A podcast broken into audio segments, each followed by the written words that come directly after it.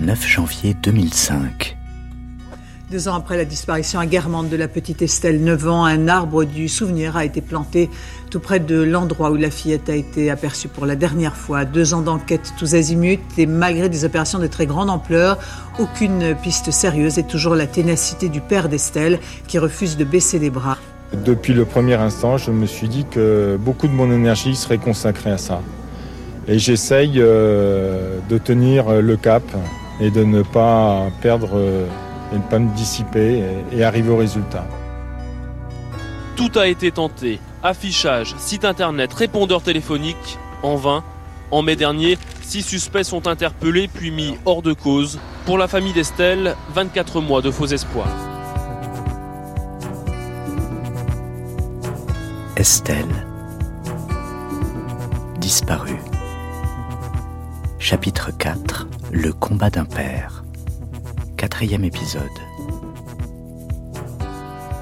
On sait qu'il y a 5112 jours qui nous séparent de l'enlèvement d'Estelle.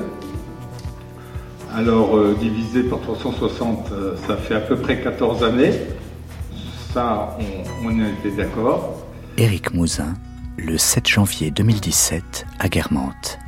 L'idée qu'Estelle n'est pas euh, un espèce de concept un peu euh, virtuelle. Euh, normalement, euh, en 2017, elle devrait fêter ses 24 ans. C'est-à-dire c'est une jeune adulte. Voilà. Et puis, toujours sur le tableur, comme des fois ça occupe, j'ai calculé le, le, pourcentage de temps que représentaient les 14 dernières années par rapport à mon âge. Donc ceux qui calculent vite pourront savoir mon âge, je ne fais pas de cachotterie mais ça représente 23%. Ça veut dire que j'ai quand même passé 23% de ma vie sur cette affaire à essayer de savoir ce qui s'était passé avec Estelle. Et quand même, quand j'ai vu le chiffre euh, apparaître, ça m'a fait un peu bizarre. Parce que dans la dynamique euh, du quotidien, euh, on ne s'en rend même pas compte. Là, 23% de mon temps, de ma vie, on a fait encore des chiffres. 36 990 pièces de procédure, c'est le chiffre qu'a donné Corinne. Et moi, je, pense qu'on doit être au-dessus encore, parce que cette nuit, j'ai lu euh, la pièce D 36 451, et il y en avait encore plein derrière. Alors, il y en a peut-être encore plus de pièces. Mais euh, justement, pour vous dire l'intérêt que peuvent présenter ces pièces-là, euh, c'est ce que je disais à monsieur le maire tout à l'heure, il y a un procès verbal d'audition d'un gars qui était euh, au bar de Guermantes. Et donc ça, ça fait cinq procès-verbaux, sachant qu'il n'y a pas de bar à Guermantes. Donc il faudrait vraiment faire le tri, un de ces quatre, dans ce fatras-là.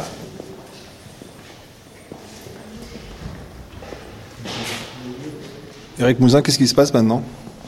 Alors maintenant, il y a la deuxième partie de l'après-midi. Euh, qui est la marche silencieuse. Et la marche silencieuse, c'est de où à où? Alors, euh, de la place du temps perdu, la bien nommée, euh, jusqu'à l'endroit où Estelle a été vue pour la dernière fois. Mais on a raccourci le parcours parce qu'on est moins nombreux. Avant, il fallait beaucoup de place pour mettre tout le monde et maintenant, on est de moins en moins nombreux. Le dernier tome de la recherche du temps perdu, c'est quand même le temps retrouvé. C'est là qu'on monte. Je ne l'ai pas lu.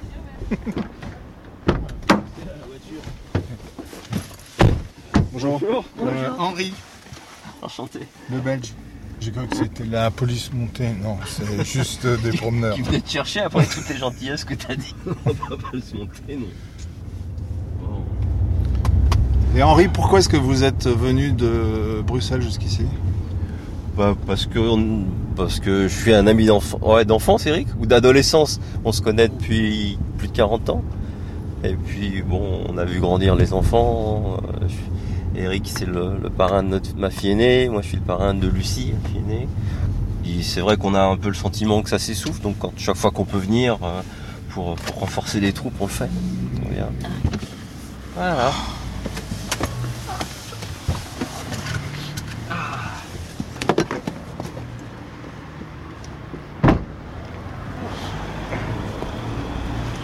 Là, on n'est pas nombreux. En plus, quand il fait mauvais comme ça.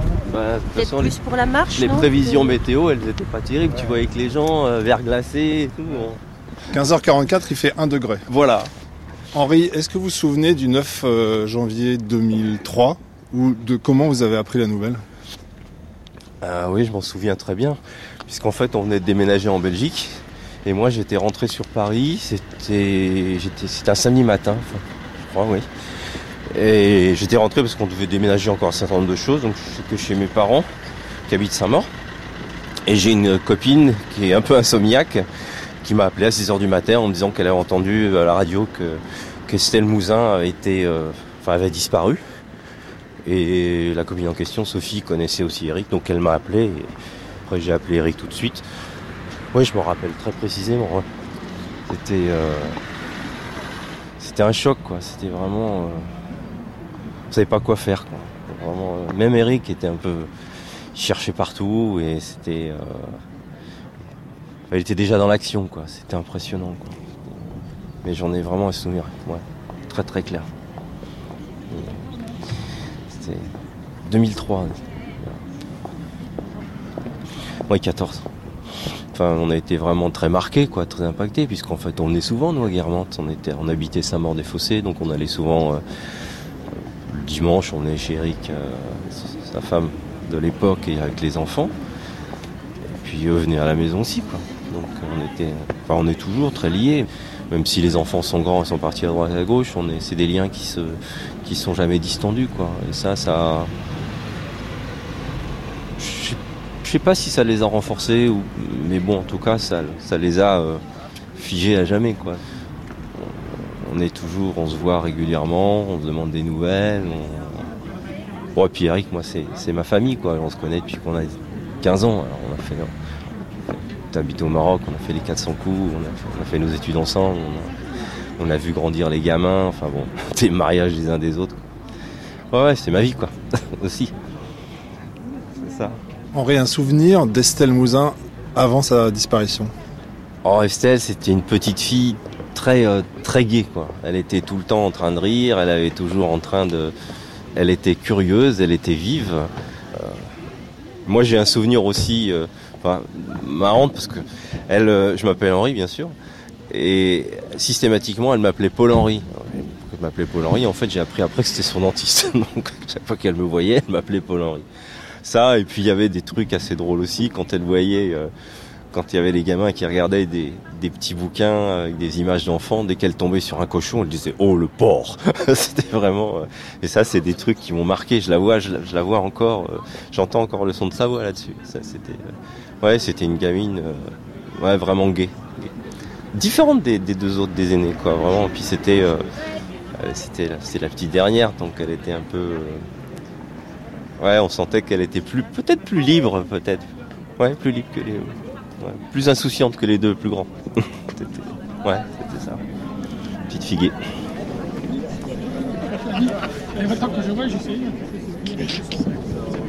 Eric s'est toujours refusé à construire un scénario.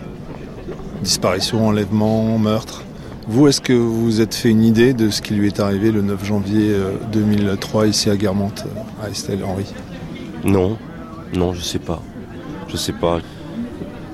Bon, elle a été enlevée, c'est sûr, hein, parce que de toute façon, euh, c'était pas le genre de petite fille à se sauver. Ou... Non, non, elle a été enlevée. Maintenant, ce qui s'est passé derrière, euh, j'ai pas la moindre idée.